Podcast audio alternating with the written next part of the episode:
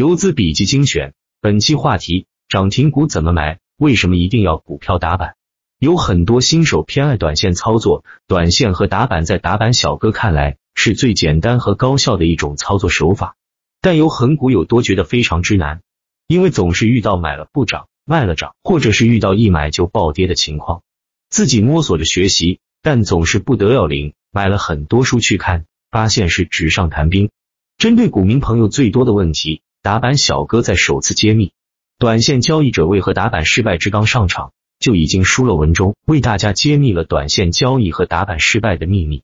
这里再次补充几点：一、板块效应，这一点许多自学成才和一些野路子都不会考虑，他们只觉得做最强势的个股就是死追涨停。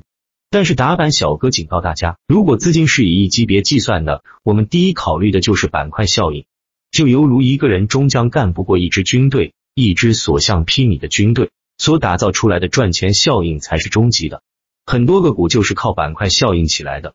二，原板数量和空间。从某种大局观上讲，市场上的高度板也就是高度龙头，其实就撑开了市场情绪的天花板。市场的高度板足够高，那么低位跟中位的个股就会有动力去冲击。同时，高度板也将成为市场情绪的一种风向标，提示着情绪风险。例如，当市场上最高度才只有三板的时候，那么这个时候一二板的赚钱效应几乎为零，这个时候去打板的是很不划算的。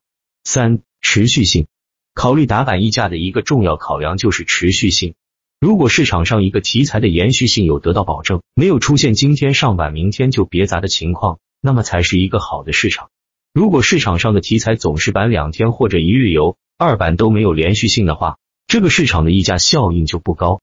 那么此时你去打板，很可能买进去就是个暴跌。打板需要的工具，不建议用手机，屏幕小，功能少，对自己钱负责的话，还是用电脑，用电脑化，配个打板客网交易系统就行了，就这一个软件就行。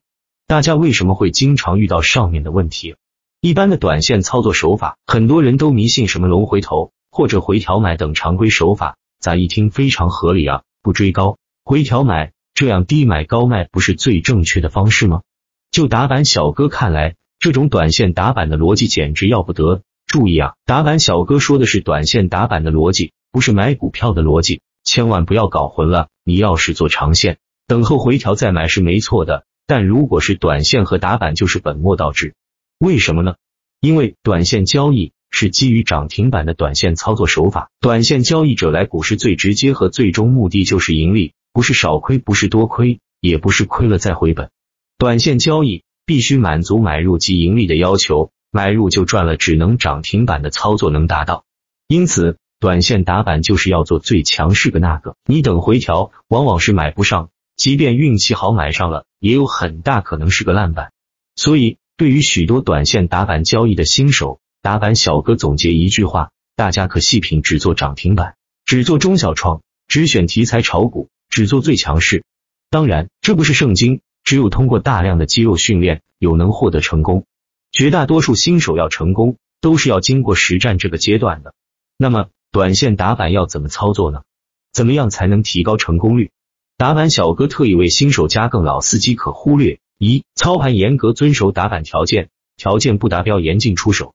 打板打的是确定性，每天晚上的筛选股只是我根据股性、筹码等一系列因素筛选出来的最可能进阶的标的。盘面千变万化，给出的条件是为了应对市场，保证成功率。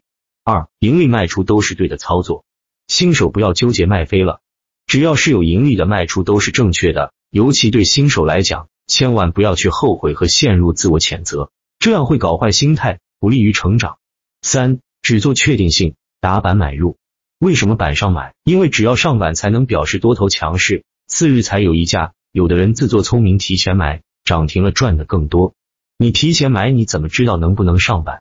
老司机可以根据早盘竞价板块情绪提前预判，新手没那个实力就别瞎操作。有的股上板太快没打不上就放弃，好股多的是。四，买入后不达预期的，次日坚决止损。打板就是做超短，严格按模式操作，拿股的时间换其他牛股，分分钟连本带利一起赚回来。千万不要跌了捂着不卖，这再次陷入了短线打板的逻辑错误，是无可救药的。